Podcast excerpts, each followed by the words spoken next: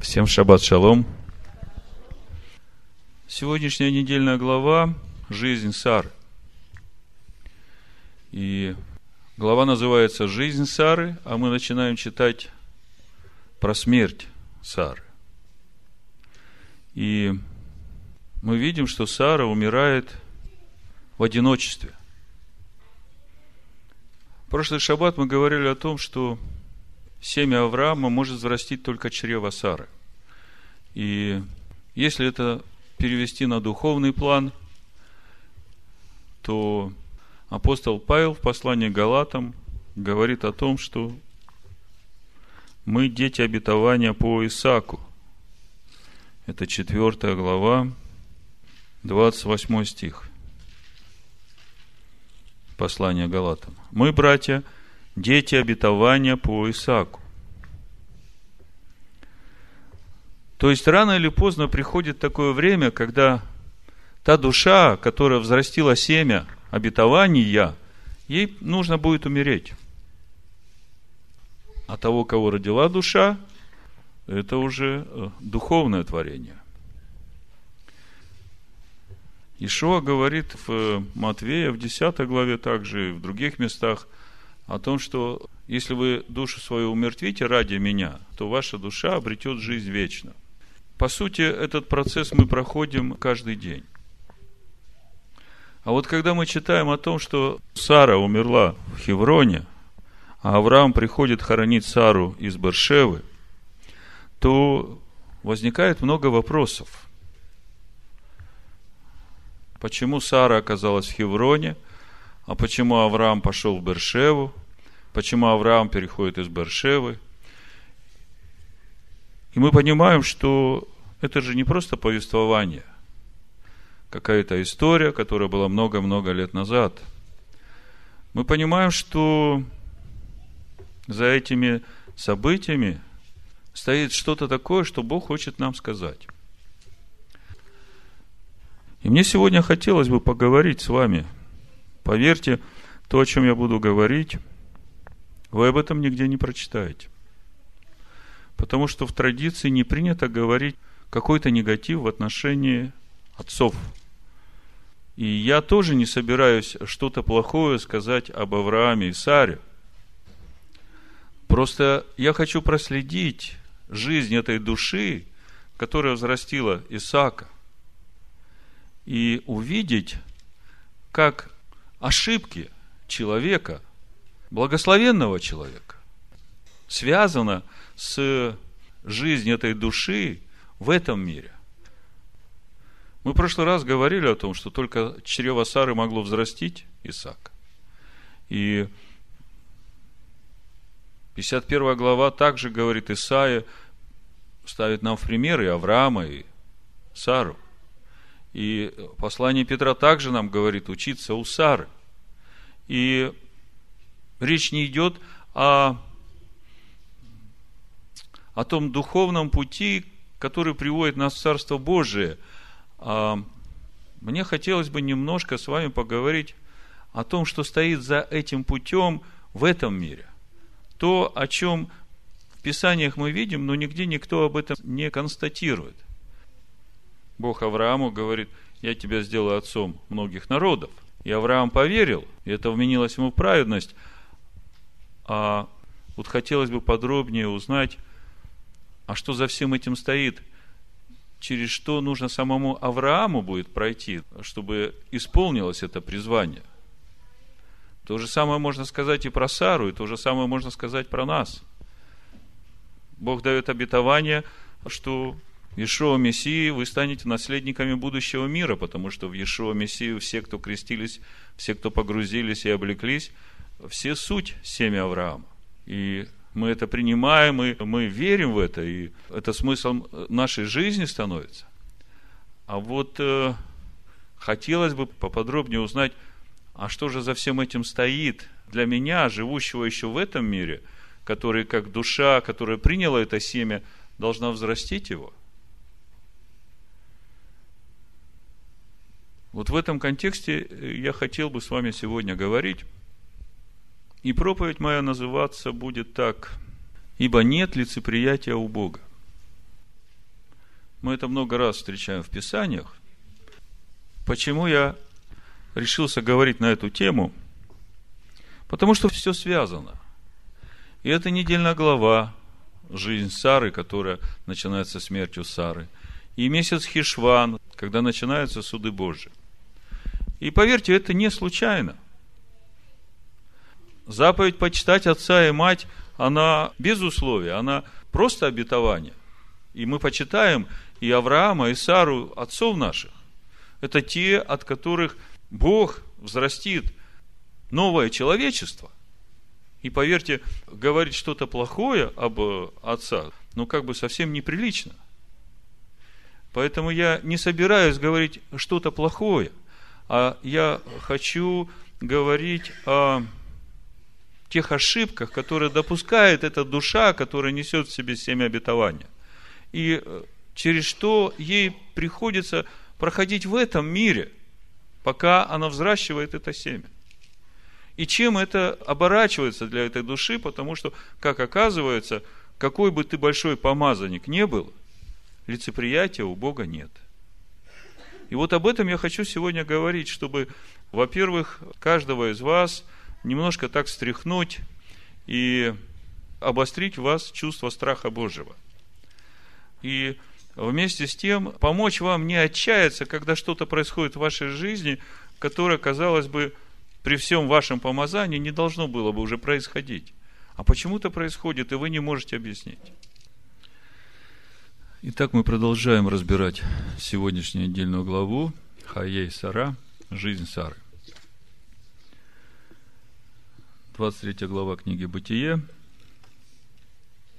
с первого стиха читаю. Жизни Сариной было 127 лет. Вот лета жизни Сариной.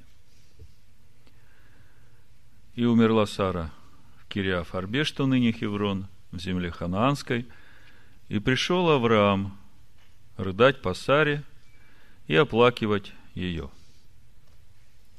Я хочу сегодня говорить о жизни Сары – в этой главе мы читаем о том, что Сара умерла. И когда я читал эти строки, у меня сразу возник вопрос, откуда пришел Авраам? Что значит пришел? То есть, значит, он не был там, где умерла Сара. А почему он не был там? И эти вопросы, э, конечно, и поиски, я исследовал Писание, читал комментарии – они привели меня к, вот, к этим размышлениям, о которых я хочу с вами сегодня говорить. Я хочу сегодня говорить с вами о жизни Сары. И чтобы положить правильное основание, и чтобы понять, что Сара и Авраам почтены Богом настолько высоко и поставлена печать на их жизнь Всевышним, что Он сделал их родоначальниками нового человечества для этой земли. Именно через Авраама и Сару произойдут народ и народы, и цари. Именно в этом семени благословятся все народы. Поэтому с благословениями и с э, тем отношением, которое Бог имеет к Аврааму и Саре, нам все понятно. Но мне хотелось бы сегодня поговорить о той жизни Сары, которая жила в этом мире – которая делала какие-то неправильные решения и ошибки, и как это сказывалось на последующей ее жизни и смерти. Почему это важно для нас и почему я хочу об этом говорить? По одной простой причине. Сара – это чрево, которое выносило, родило и взрастило семя обетования. И мы в прошлый раз говорили о том, что только чрево Сары способно взрастить это семя Авраама. И мы говорили о том, что, по сути, все, все другие чрева, которые мы увидим в Писании, вот в жизни Авраама, они не были способны взрастить это семя, семя обетования. Та же самая Агарь, та же самая Кетура, как бы у Авраама много родилось детей, но никто из них не наследовал это обетование и благословение Божие быть родоначальником и продолжателем дела, которое Бог начал делать с Авраама. Взращивать или создавать народ, который наследует новую землю и новое небо. Мы в прошлый раз читали Исаию 51 главу, где написано, как Бог ставит в пример для нас, идущих этим путем, Авраама и Сару. Во втором стихе написано, посмотрите на Авраама, отца нашего, и на Сару, родившую вас. Ибо я призвал его одного, и благословил его, и размножил его. То есть, э, Бог обращается к нам и говорит, вы посмотрите на своих отца и мать, на Авраама и Сару, которая родила вас.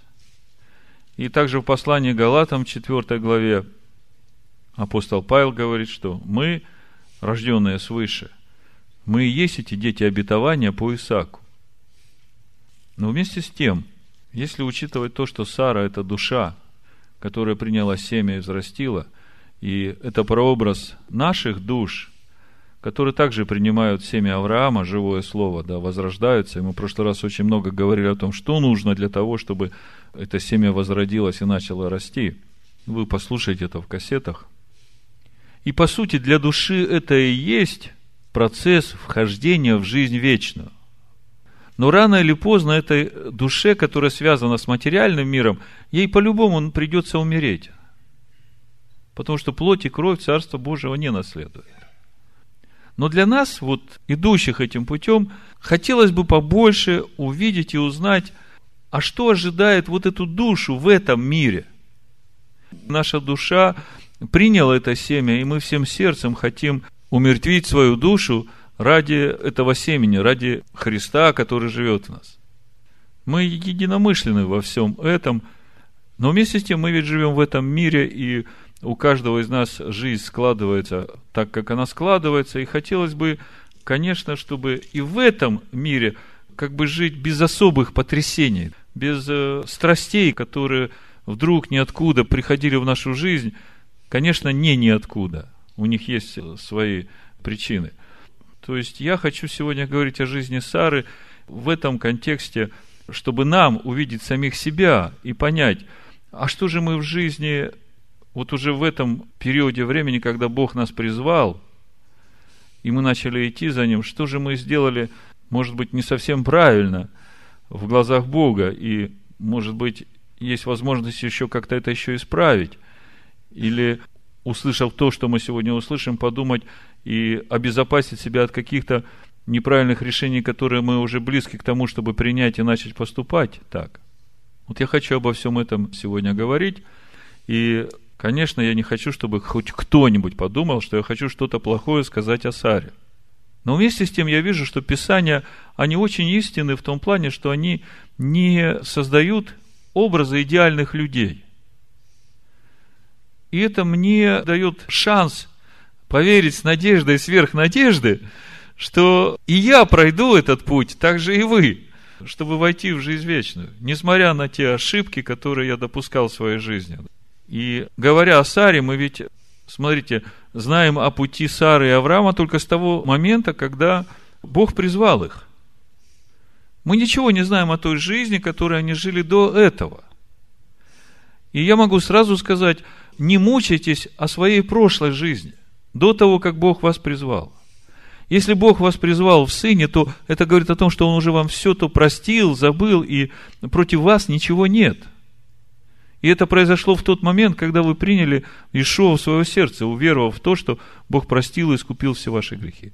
Речь идет уже о том пути, который мы начинаем, вот как с белого листа, с того момента, как уверовали в Бога через Мессию.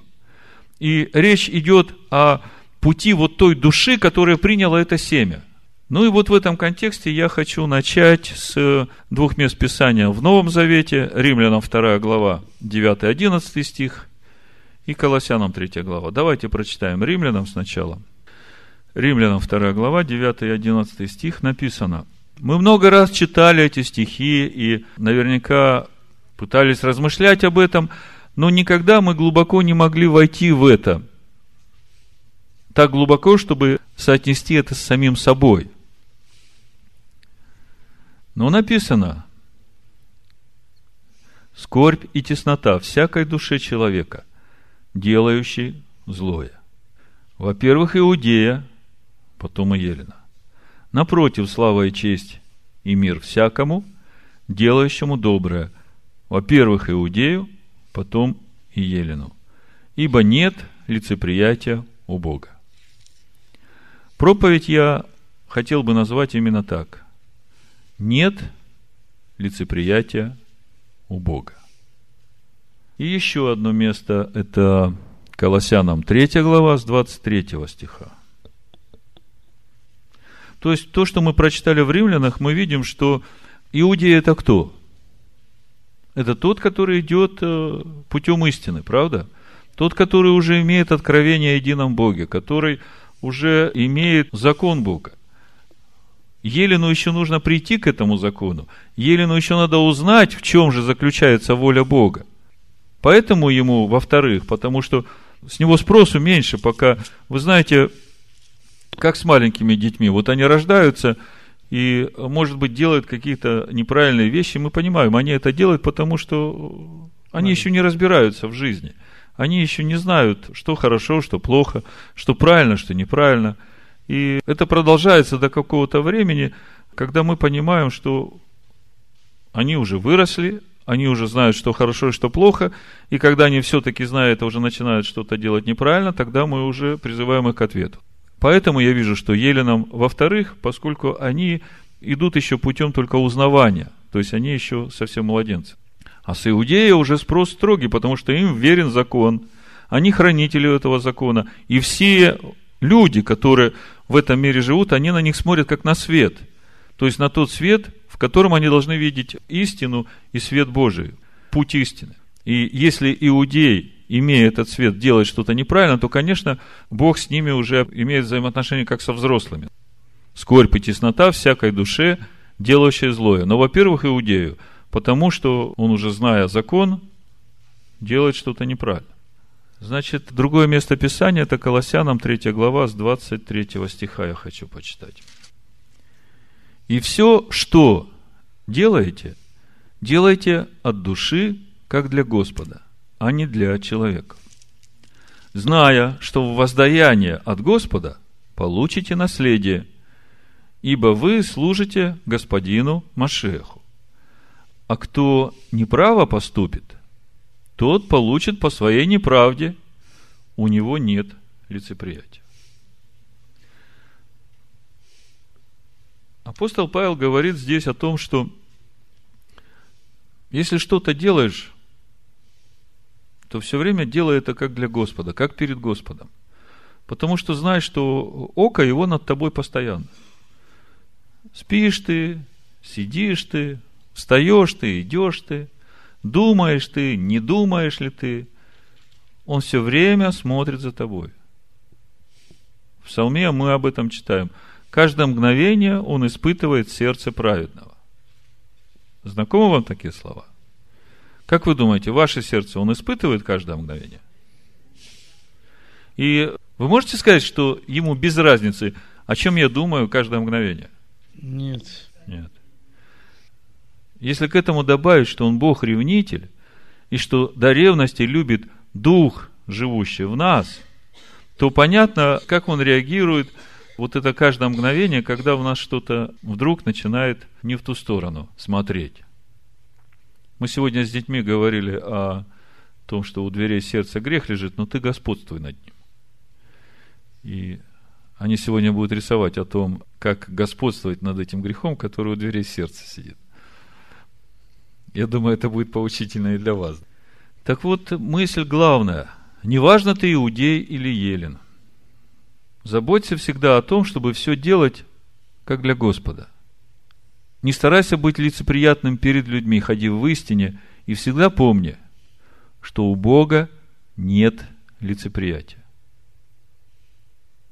Как вопрос я не расслышал? Как же у него избранные люди, да? поступал ли Бог с лицеприятием с избранными. Вот как раз я сегодня об этом хочу и поговорить. Давайте начнем с Сары, потому что сегодня мы говорим о жизни Сары, а потом мы еще поговорим о жизни Давида. помазанники, возлюбленные, поступал ли Бог с лицеприятием с избранными? Не все у него помазанники. Я думаю, что все, в которых живет помазанник, помазанники. В послании к Колоссянам Павел говорит, что Христос есть в каждом человеке. Если его имя человек, то он уже создан по образу Божию. А когда он создавал его по образу Божию, то он вдунул в него вот это семя. Потому что создавал человека с двойным йод, мы об этом уже говорили. Поэтому есть много разных теорий, я их не принимаю. Я твердо убежден, что каждому человеку Бог дал силу вот этому греху, который у двери сердца стоит, сказать «нет», и дети у меня спрашивают, а что делать, когда все-таки э, он сидит и вот уже хочет влезть? Я говорю, знаешь, когда ко мне какая-то мысль приходит, и я понимаю, что она плохая мысль, я тут же говорю Богу и говорю, Отец, забери от меня эту мысль, она не моя. Прошу тебя в имени Ишуа Мессии. Мне главное высказать свою позицию. А если я принимаю эту злую мысль, да, недобрую, нечистую, и начинаю о ней думать, то это и есть вот тот момент, когда я открыл эту дверь, и этот грех, который лежал у двери, там, пас меня, будем так сказать, пролез туда, потому что я ему открыл эту дверь. А Бог говорит, вот он лежит там у твоей двери, он будет лежать, потому что мы живем в мире познания добра и зла – и нельзя так сказать, что это зло не будет вокруг тебя. Так вот, э, жизнь Сары. Мы видим, что Сара умирает в Хевроне, и Авраам приходит ее хоронить. Когда я об этом читал, у меня возник вопрос, а знала ли Сара, куда пошел Авраам с Исаком, когда мы читаем в 22 главе? Давайте откроем Бытие 22 главу, 3 стих. Авраам встал рано утром, оседлал осла своего, взял с собой двоих из отроков своих и Исаака, сына своего.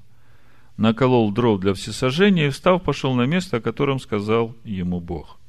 У меня вопрос. Вот когда все это происходило, а где была Сара? И знала ли Сара, куда собирается идти Авраам? И если не знала, то почему Авраам ей не сказал? Если читать дальше 22 главу, то мы видим, что даже Исаак не знал, что собирается делать Авраам. Вот смотрите, 7 стих. И начал Исаак говорить Аврааму, отцу своему, и сказал, отец мой, он отвечал, вот я, сын мой. Он сказал, вот огонь и дрова, а где же агнец для всесожжения? То есть мы понимаем, что Исаак ничего не знает. У меня сразу такой вопрос лично для себя. Когда Бог тебе дает поручение или откровение, которое важное, согласитесь, вот то, к чему призвал Бог Авраама, оно имеет основополагающее значение. Потому что здесь и прообраз Мессии, которого Бог отдает Сына Божия. И через это Бог клянется Аврааму, что потомки Авраама будут э, по-любому защищены Богом. Так вот вопрос, почему же Исаак ничего не знает? И вопрос, почему Авраам не обсудил этот вопрос с Сарой? Должен ли он был это делать или нет? Кто-то говорит, не должен. И я понимаю, не должен, потому что мать, она любит своего сына, она не позволит этого никогда сделать. Она скажет, возьми жизнь мою – Авраам бы с радостью отдал свою жизнь. Но вот Богу-то надо было именно Исаака. Давайте с другой стороны посмотрим. Сара считает, что это ее сын. Но, как мы знаем, до 90 лет Сара была неплодная, и все ее женское уже закончилось. То есть, с этой стороны можно сказать, что по-любому Сара могла бы честно признать, что, в общем-то, это не ее сын он с самого начала принадлежит Всевышнему, потому что без вмешательства Всевышнего она бы осталась бездетной, правда? Ну, скажем, в отношении к нам мы должны понимать, что по сути все хорошее, что есть в нашей жизни сейчас, мы никак не можем это себе приписывать.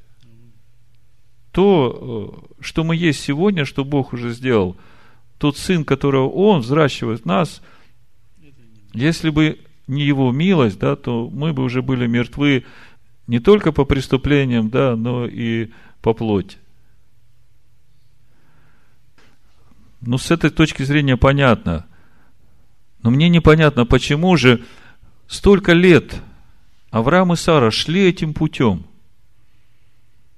Столько претерпели вместе, столько Сара терпела вот от этих царей, когда она говорила, что я сестра его, да, и попадала в эти перипетии и унижения. И почему-то тогда они были едины в своем предназначении и в исполнении своего призвания, и вместе пережили эту радость рождения Ицхака. И вот тут вот что-то непонятно начинает происходить, как бы Авраам сам по себе, и Сару в это не посвящает.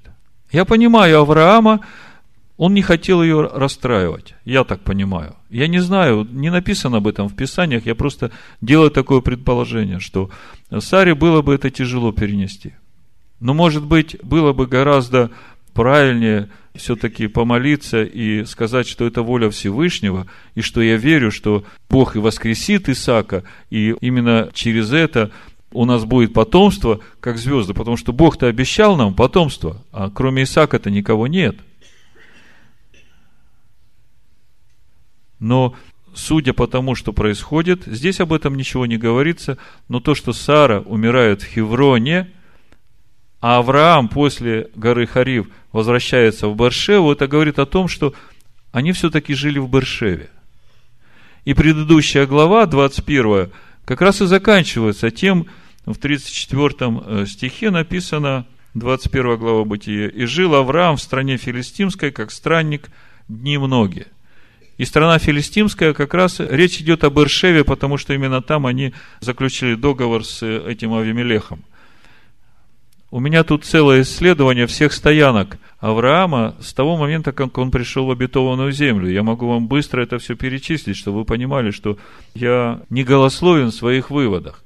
Все это я сделал для того, чтобы самому убедиться в том, что действительно семья Авраама жила в Бершеве. Вот на тот момент, когда Бог проговорил – Потому что традиция дает другие комментарии, и мы с Наумом вчера разбирали эти комментарии, и есть там неубедительные места, как бы предположительные, но неубедительные. Вот смотрите, путь Авраама. Он когда из Харана вышел, в Бытие 12.6 он приходит в Сихем, Дубрава Море. А Дубрава Море тем особенно, что с Дубрава Море как раз видно э, Горизим и Гевал, две горы – и это те два пути для каждого человека, который приходит в обетованную землю. Только там можно уже увидеть эти два пути, путь жизни и путь смерти. И Бог как раз в этом месте народу своему, когда с Иисусом Навином входит, Он говорит, вот путь жизни, вот путь смерти, избери. То есть, выбор опять дается человеку. Человек выбирает, может идти путем жизни, может идти путем смерти. И следующая стоянка Бытие 12.8 Вифильгай. Это как раз вот в этом месте, где эти две горы. Потом уходят в Египет, и в Египте они были всего три месяца.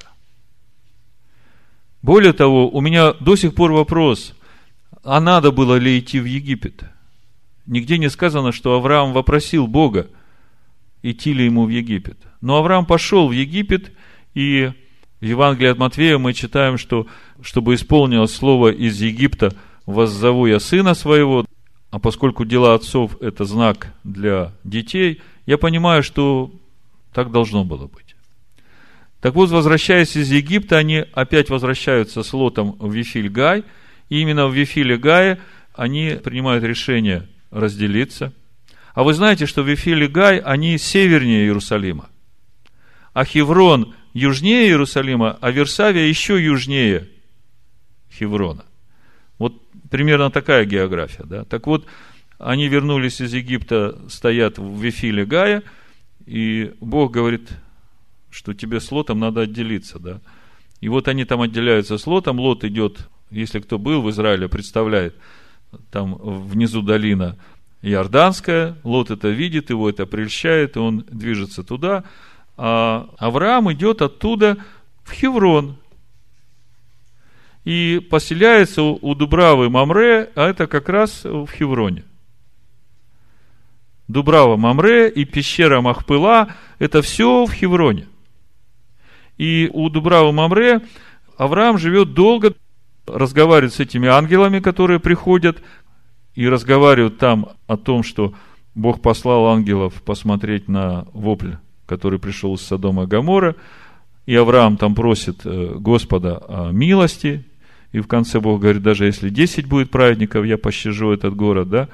И это все происходит э, у Дубравы Мамре, это в Хевроне. И у Авраама там шатер стоит. И когда произошел суд над Содомом и Гаморой, и вот то, что произошло с Лотом, когда у него от дочерей его начали родились сыновья, то Авраам поднялся из Хеврона и ушел из Хеврона в Герар – и в Гераре там эта ситуация была, когда Авимелех взял Сару, да, когда ангелы пришли.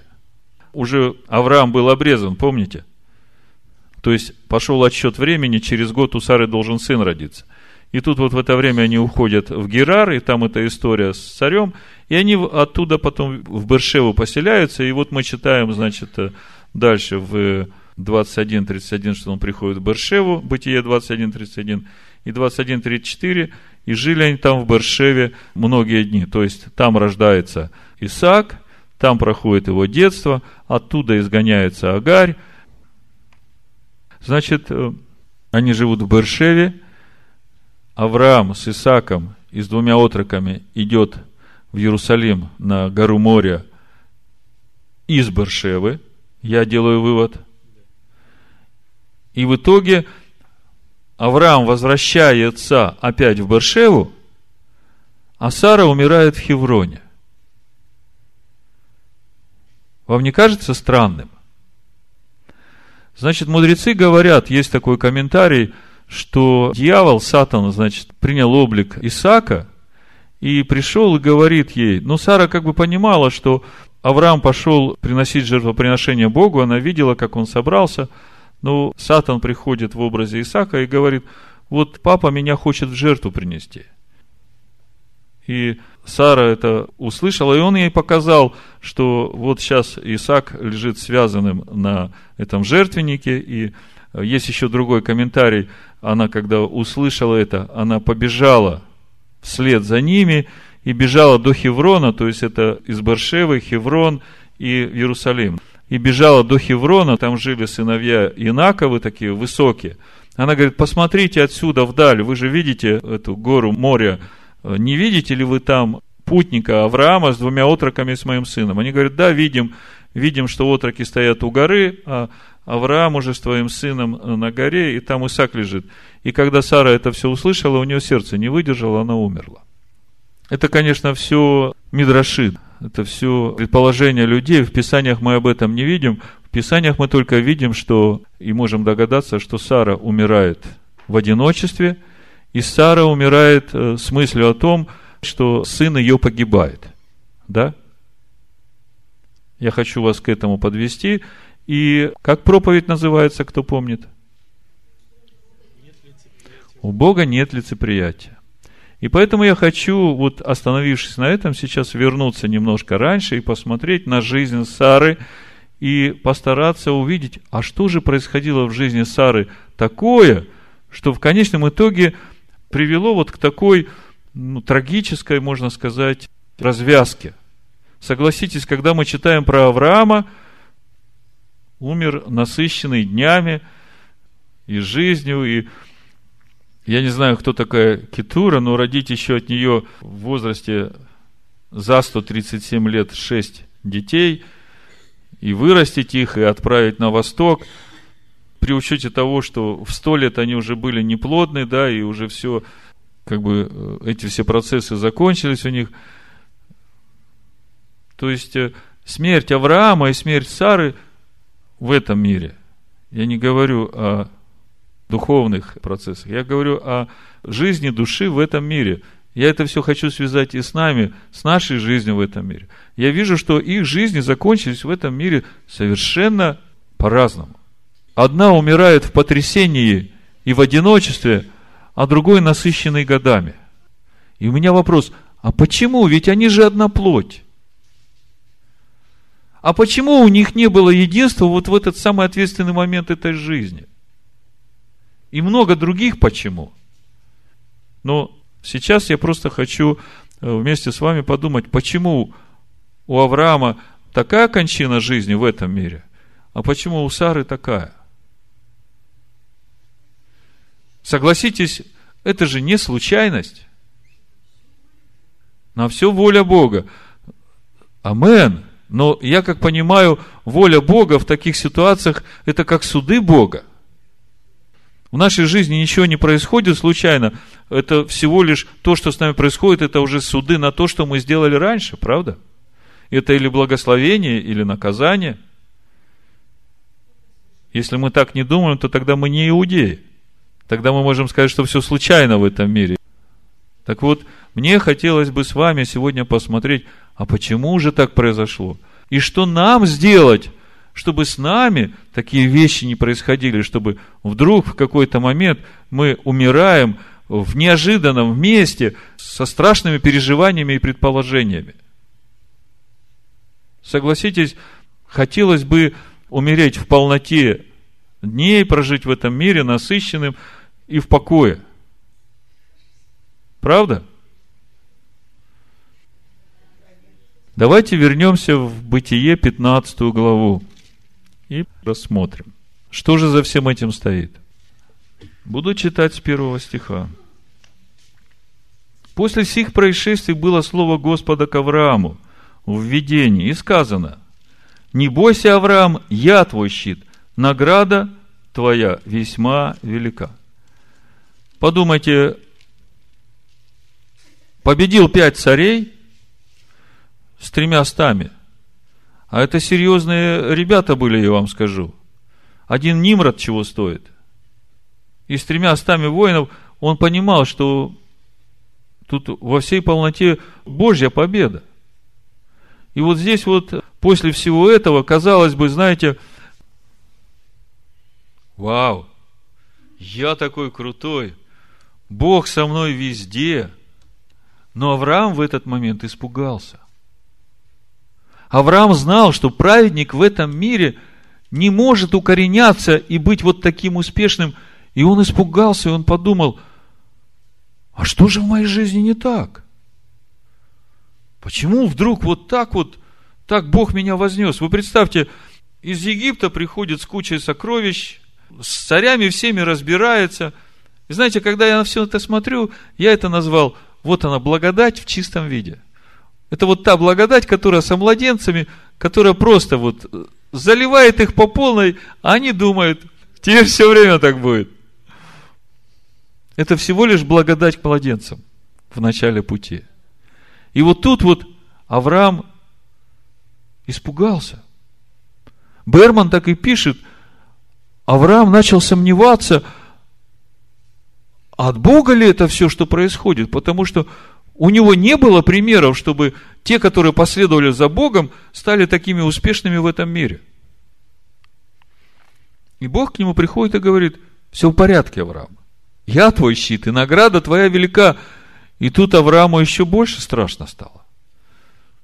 При всем, что было, Бог начинает говорить, Авраам, не бойся.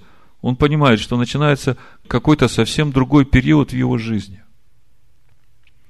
И вот здесь, Авраам начинает говорить, Авраам знает, что от него произойдет народ, и много народов, и все народы благословлятся в его семени. И он говорит, Владыка Господи, что ты дашь мне? Я остаюсь бездетным. Распорядитель в доме моем этот Илиазар из Дамаска. И сказал Авраам, вот ты не дал мне потомство, и вот домочадец мой, наследник мой. И было слово Господа к нему, и сказано, не будет он твоим наследником, но тот, кто произойдет из чресл твоих, будет твоим наследником. Вы знаете, слово чресл неправильно.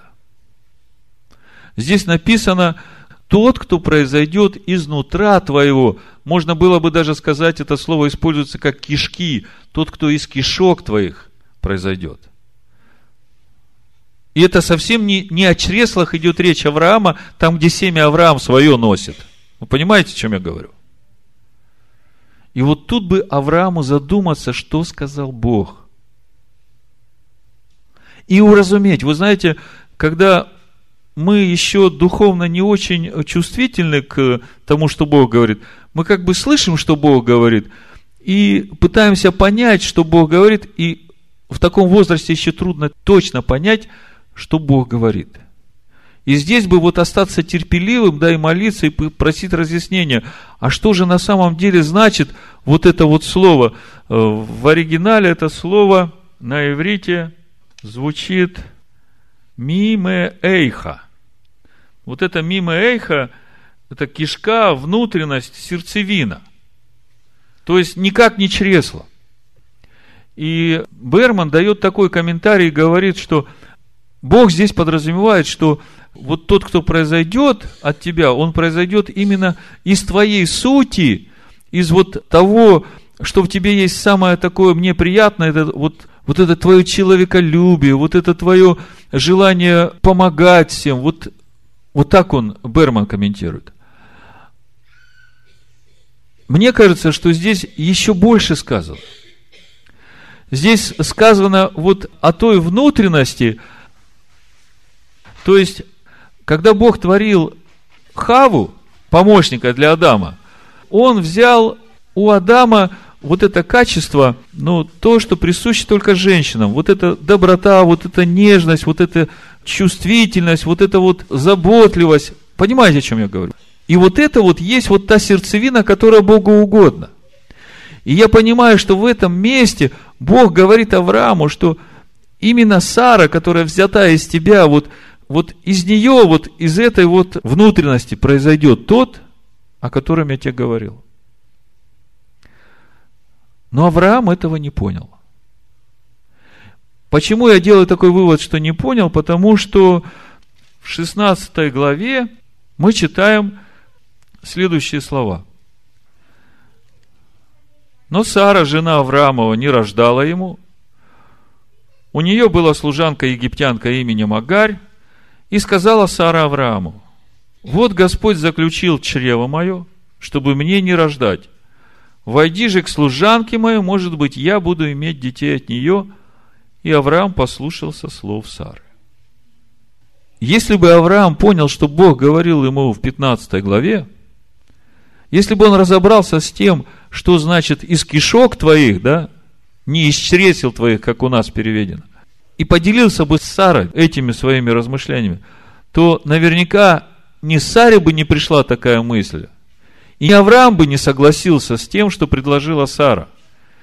И смотрите, самое-то печально, что Авраам не вопросил Бога. Такое серьезное решение, и Авраам, написано, послушался слов Сары.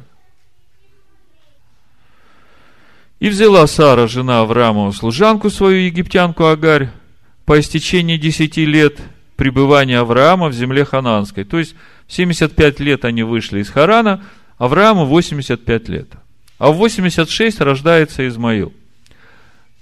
Почему по истечении 10 лет? Потому что есть такой закон в тех народах, где они жили, что если в течение 10 лет, когда женщина не рождала, могла родить служанка на колене хозяйки, и хозяйка считалась матерью этого ребенка и воспитывала его. Поэтому Сара говорит, давай, уже 10 лет прошло, давай возьмем Агарь, потому что Бог-то сказал, что семя будет от тебя. И пусть она родит мне на колени, и я его воспитаю как своего ребенка, и в то время это было нормальным. И Сара так поступает. Но слушайте, что происходит дальше – Четвертый стих. Он вошел к Агаре, и она зачала. Увидев же, что зачала, она стала презирать госпожу свою. Ну, понятно, духовный уровень Агари, конечно, оставляет желать лучшего. В притчах 30 главе, в 23 стихе написано, ну, в 21 написано, от трех трясется земля, четырех она не может носить. То есть, земля не может носить, и здесь перечисляется – и в 23 стихе написано, служанку, когда она занимает место госпожи своей. То есть для Бога это большая мерзость, когда служанка начинает презирать свою госпожу и пытается занять ее место. То есть и в этом контексте, значит, э, читаем, что происходит дальше. И сказала Сара Аврааму, в обиде моей ты виноват. Видите?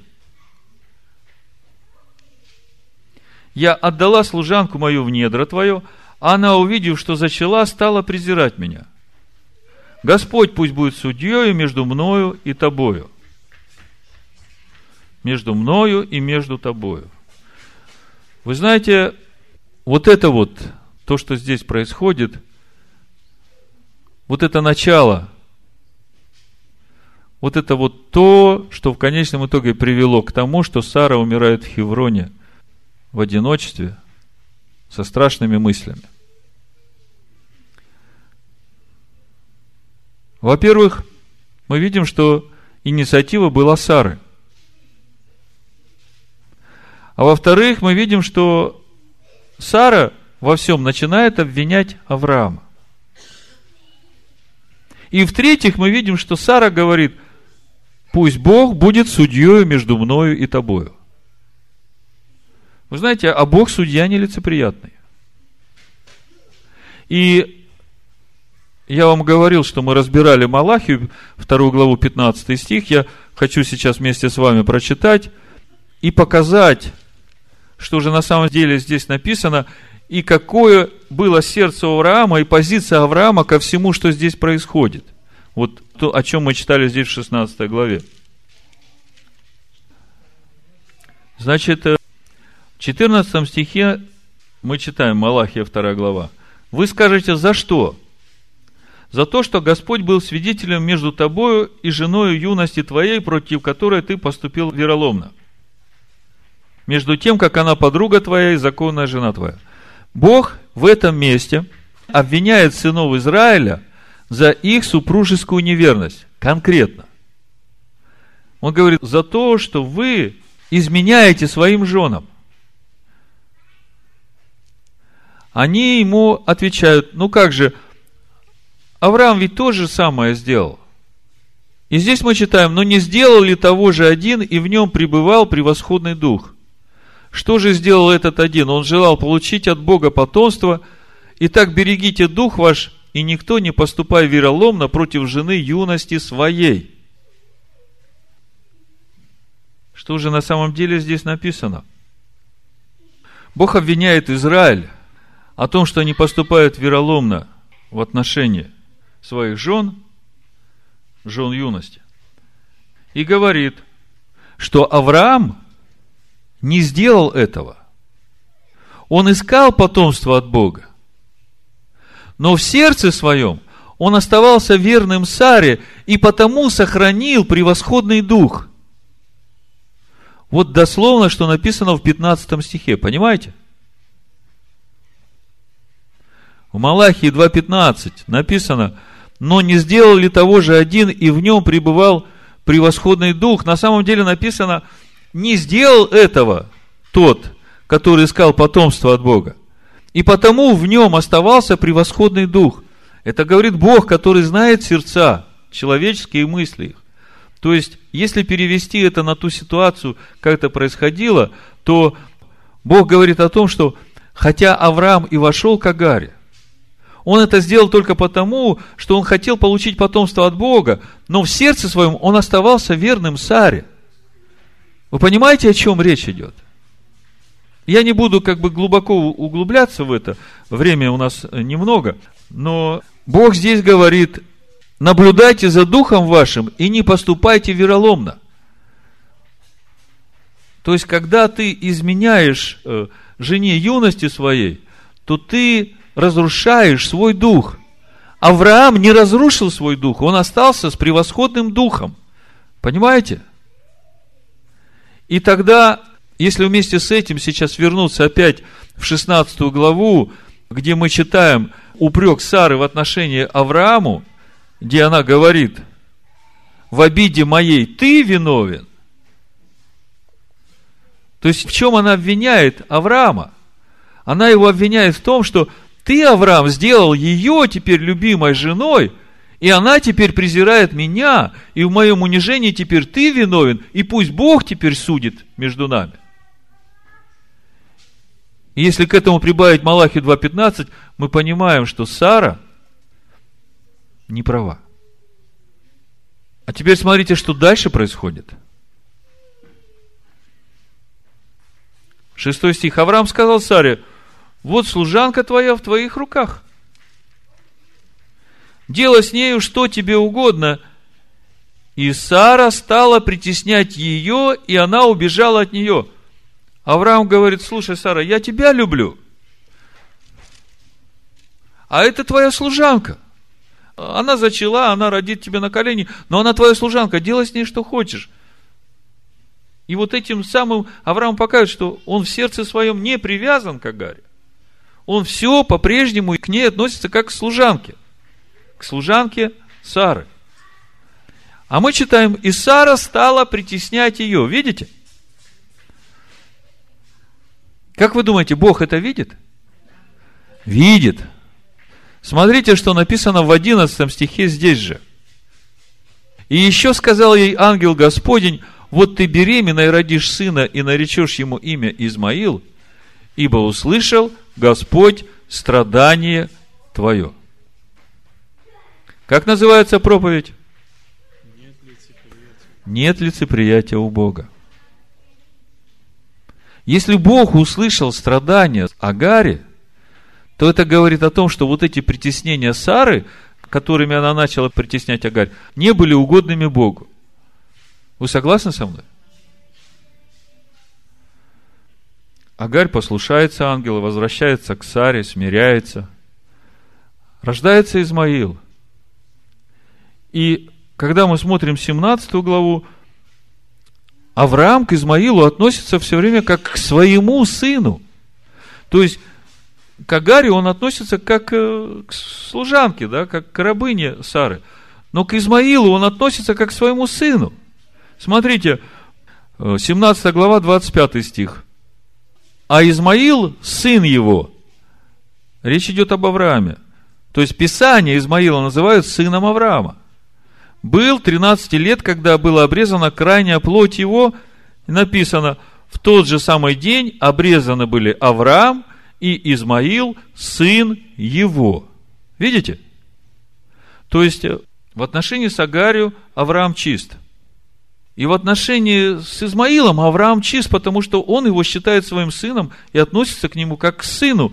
И смотрите, 21 глава, 10 стих и сказала Аврааму, ну, мы все знаем, что сделал Измаил, я не защищаю Измаила, я сейчас говорю о Аврааме и о Саре, и мы видели кончину того и другого, и мы знаем, что Сара – это та душа, которая взрастила семя обетования, и это напрямую относится к нашей жизни в этом мире.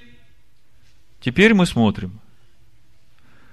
И сказала Аврааму, выгони эту рабыню и сына его – ибо не наследует сын рабыни сей сыном моим Исааком. И мы читаем 11 стих, и показалось это Аврааму весьма неприятным ради сына его. Здесь разные комментарии. Но я понимаю, что Аврааму было это неприятно по отношению к тому, что он Исмаила считает своим сыном. И у него отношение к нему как к своему сыну. И Аврааму это показалось неприятным. Но Авраам и тут, он послушен Богу, потому что вот тут он вопросил Бога.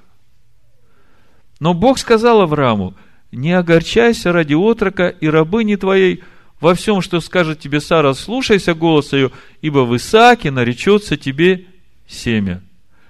И от сына рабыни я произведу народ, потому что он семя твое. То есть, Бог уже утешает Авраама. Опять, видите, вот если в духовном плане смотреть на все эти события, Сара права.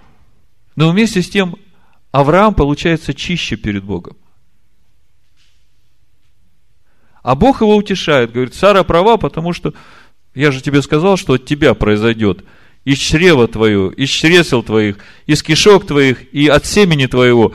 Сара родит тебе и от тебя, и это будет вот то семя и тот род, в котором благословятся. Поэтому не расстраивайся, я позабочусь о Ишмаиле.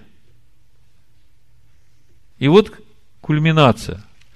Я вас подвожу к той кульминации, чтобы вы увидели, почему с Сарой произошло все то, что произошло в ее жизни, вот тот последний день ее жизни в этом мире.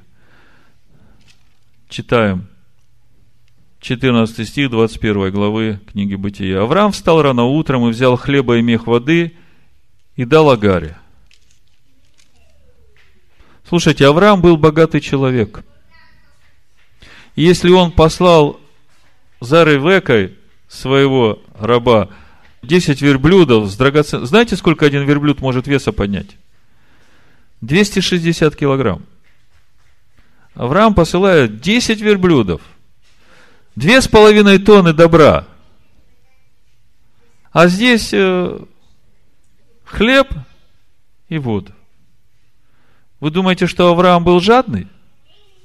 Нет. Авраам настолько доверял Богу, что он знал, что не Авраама вот это подарки и благословения спасут Ишмаэля и Агарь, а Божье попечительство о них. Понимаете? И дал Агаре, положил ей на плечи отрока и отпустил ее. Она пошла и заблудилась в пустыне Версавии, и не стала воды в мехе. Она оставила отрока под одним кустом. Слушайте, отроку сколько лет уже, как вы думаете? Но если в три года уже был отнят от груди Исаак, а родился он, когда было 14 лет Исмаилу, то это уже как минимум 17 лет. И это не младенец, который беспомощный там под кустиком, ручками, ножками машет, двинуться не может. Это уже взрослый юноша. Вообще-то мужик. Да, по еврейским законам вообще в 13 лет он уже мужчиной становится. Я к тому, чтобы вы понимали трагичность этой ситуации. Мать оставляет своего сына, которого уже вырастила, который уже юноша, 18 лет ему жить, дожить, и она его оставляет под одним кустом, и пошла, села вдали на расстоянии на выстрел из лука, и она сказала, не хочу видеть смерти отрока, и она села против, и подняла вопли, плакала. Слушайте, трагическая ситуация – мать заблудилась с сыном в пустыне, и она понимает, что все, воды нет, хлеба нет, солнце ждет, и смерть обоих ждет. Традиция говорит, что Измаил с тех пор, как Сара на него вот так вот э, возмутилась, он заболел. И э, потому у них быстрая вода кончилась, потому что больной много пьет, и вот он здесь вот э, больной, ко всему прочему, лежит под этим кустом. И мать лежит, смотрит, как сын умирает, и сама умирает. Вот она та кульминация. А скажите, как умирала Сара? Сара беспомощно смотрит на то, что происходит с ее сыном, и в отчаянии, что ничего не может сделать. И в одиночестве. Муж с сыном там, она бежит со всех сил, сколько может, добегает до Хеврона, и сердце не выдерживает, умирает. Вот я вам так все как бы разжевывал, потихонечку рассказывал, и хотел вам показать, что у Бога нет лицеприятия. И вы видите, насколько нет – Бог услышал голос отрока. Отрок раскаялся там, когда лежал этот 18-летний юноша. Он раскаялся перед Богом, он понял, что ему не следовало превозноситься над Исаком, если Бог сказал, что в Исаке наречется. Но он-то рос как сын Авраама, он не рос как сын рабыни. Понимаете, сын рабыни, он где-то там в обозе. А сын Авраама, он ходит во всем этом поселение Авраама, вы представьте, 300 человек, если у него было тогда, то сейчас, наверное, еще больше, и сколько овец, и это же целый город. И там этот Измаил ходит как сын Авраама, и к нему отношение соответствующее. И понятно, что в этом возрасте, конечно, он еще не мог эти все процессы ну, обуздать. А вот тут он раскаивается, и написано, видите, услышал Бог голос отрока в 17 стихе. Он не голос Агари услышал, которая вопила о том, что видела, что сын умирает. Бог услышал голос раскаявшегося отрока и пришел. Но я сейчас уже не об этом говорю. Я просто разобрал вам две судьбы, которые, казалось бы, должны быть одной. И вместе с тем, одна умирает в потрясении и в одиночестве – а другой насыщенный годами. Если мы смотрим этот жизненный путь, эту жизнь Сары и жизнь Авраама, через все, как они проходили, мы видим, что есть разница. И вы почувствовали эту разницу. Но я не могу остановиться на этом, чтобы вы не думали, что это просто стечение обстоятельств. Мы говорим о том, что у Бога нет лицеприятия.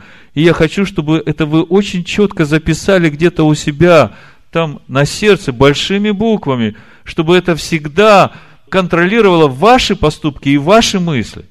Чтобы всякий раз, когда вы что-то собираетесь сделать, и это будет негативным по отношению к вашему ближнему, вы помните 14-й псалом? Кто живет на горе Господней?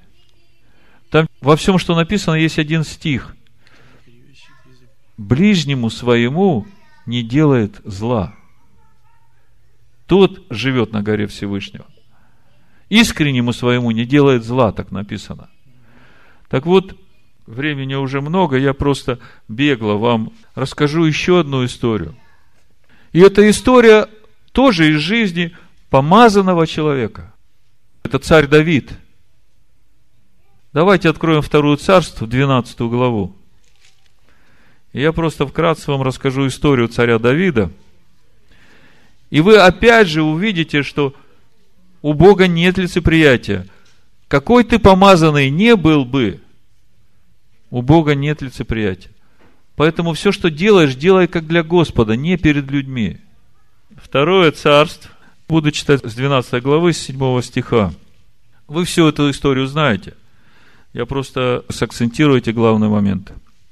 Седьмой стих, 12 глава, 2 царство. «И сказал Нафан Давиду, ты тот человек. Так говорит Господь Бог Израилев.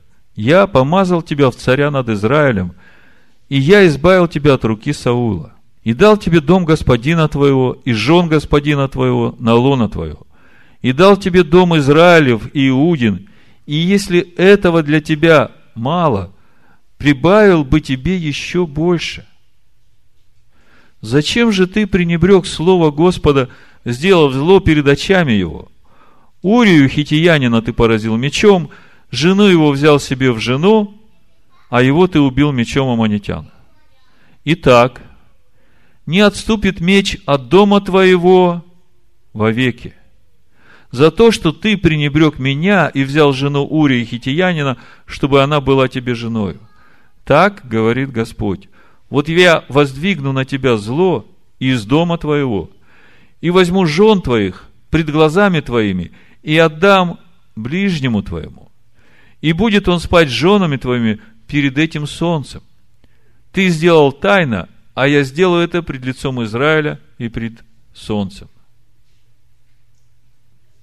Мы знаем, что Бог простил Давиду тот грех, который он сделал. И то семя, которое Давид носил в себе, семя Машеха, да, оно исполнило то предназначение Божие. Но вместе с тем по жизни, вот с этого момента, и то, как закончил Давид свою жизнь, и все, что пришло в жизнь его дома, мы видим, что Бог точно не лицеприятен. Бог сказал то, что ждет Давида за то, что он сделал, и мы начинаем, если мы будем смотреть сейчас всю историю, я просто бегло расскажу. Амнон, его сын, насилует его дочь Фомарь. Изнасиловал. А Вессалом убивает Амнона. Убегает к своему дедушке по линии матери, царь Гисурский.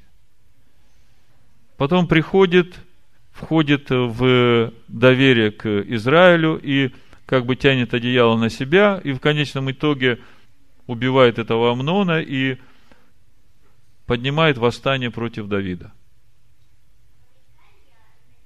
Входит в Иерусалим, Давид уходит из Иерусалима с теми, кто ему близко, а он по совету этого Ахитофела всех жен прямо на крыше его дома, значит, входит к ним пред лицом всего Израиля. Потом Авесолома убивают. Смотрите, сколько страстей пришло в жизнь Давида в его дом, и только из-за того, что Давид сделал вот такую глупость в своей жизни. Я хочу вам сказать, что жизнь души в этом мире, несмотря на то, что она взращивает помазанника, Бог к ней нелицеприятен. И проживает она жизнь в этом мире и умирает в зависимости от того, насколько много доброго она делала в этой жизни, насколько она была послушной и не позволяла себе делать то, что не угодно Богу. Я вернусь к тому, с чего мы начали, и еще раз прочитаю эти два места Писания, э, римлянам и колоссянам, и на этом закончу. Я это сделаю для того, чтобы всякий раз, когда вы будете читать эти места Писания, чтобы вы начали видеть гораздо больше, чем видели до этого. Римлянам 2 глава 9 стих написано и далее. Скорбь и теснота всякой душе человека, делающего злое. Во-первых, Иудея, потом и Елена. Напротив, слава и честь и мир всякому делающему доброе. Во-первых, Иудею, потом и Елену. И то же самое об этом же в Колоссянах в 3 главе с 23 стиха. И все, что делаете, делайте от души, как для Господа, а не для человеков, зная, что в воздаянии от Господа получите наследие, ибо вы служите Господину Машеху. А кто неправо поступит, тот получит по своей неправде, ибо нет лицеприятия у Бога. Я думаю, что самое время нам сейчас поразмыслить, а что было в нашей жизни, что наши души сделали неправильно. И, может быть, прийти сейчас перед Богом и сокрушиться перед Ним и сказать, Господь, будь милостив ко мне. По неведению я это делала, и молюсь Тебе сейчас. Пусть воды, которые уже разлились, не достигнут меня – воды, которые разлились, не достигнут праведника. На милость Твою уповаем. Во имя Ишуа Мессии да будет так. Амин. Отец, я прихожу к Тебе. В имени Сына Твоего, Ишуа Амашиях. И благодарю Тебя за все те добрые дела, которые Ты творишь в сердцах сынов человеческих, уповающих на Тебя. Я благодарю Тебя, Господь, за Слово Твое, живое и действенное, который проникает внутрь наш до разделения составов и мозгов и судит намерения и помышления сердечные. Ты Бог благой, но ты судья праведный. И все у тебя взвешено. И ни один наш поступок не остается без внимания, ибо Ты заботишься о душе нашей. И написано, Сын мой, наказание Господне не отвергай. Ибо кого любит Господь, того и наказывает. как Сына Своего. А чужих не наказывает.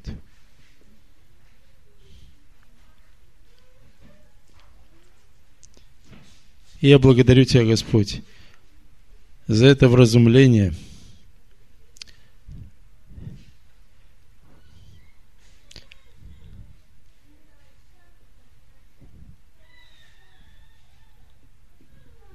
за это предупреждение.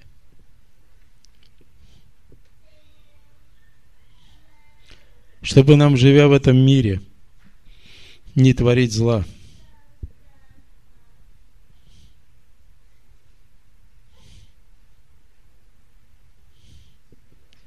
Мы не хотим делать зла. И ты предупреждаешь нас об этом.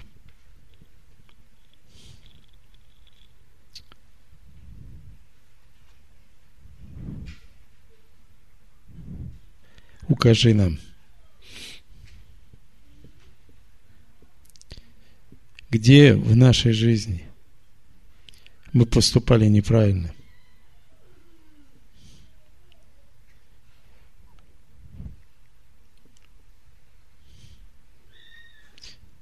Ибо никакое наше действие не остается без реакции с твоей стороны ибо нет у тебя лицеприятия. И ты судишь всякого человека.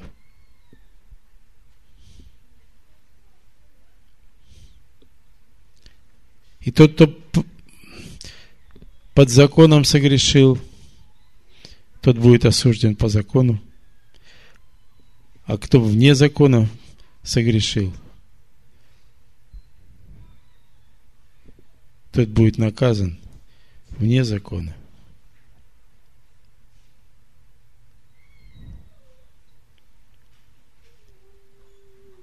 Пусть э, проговори, Господь, каждому сердцу.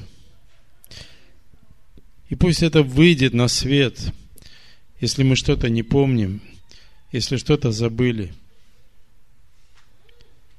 И ты говоришь, что все, что выходит на свет, светом становится –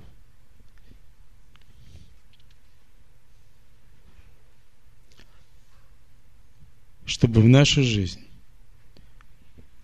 не пришел суд Твой в наказание за те дела, которые мы творили. Я за все Тебя благодарю, за все милости Твои, за все чудеса Твои, за великое Твое долготерпение и любовь.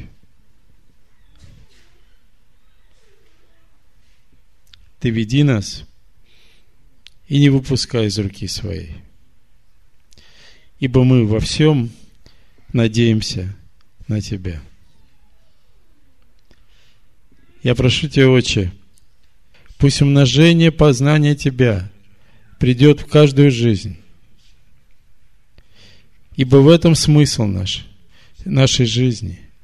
Ибо через это – преображается душа наша, чтобы стать нам доброй почвой, которая способна будет вырастить сына и родить сына, в котором наречется имя Твое. Мы Тебя славим и благодарим за все. За все благодарим. Ибо мы не свои, мы искуплены драгоценной кровью Агнца Твоего. Ты искупил нас. Ты выкупил нас из этого мира. И мы не свои. Мы Твои. Пусть это будет написано в наших сердцах – И каждый раз, когда дурная мысль придет в нашу голову, пусть это напоминание остановит нас. Да не согрешим мы пред лицом Твоим и не сделаем мерзость пред лицом Твоим, умножая зло в этом мире. Ибо мы призваны на добрые дела, чтобы врастить Сына, и чтобы Он через нас творил дела Твои. Бешем Ишуа Машихейну. Амен. Амен. Амен. Амен. Амен. Амен. Амен. Амен.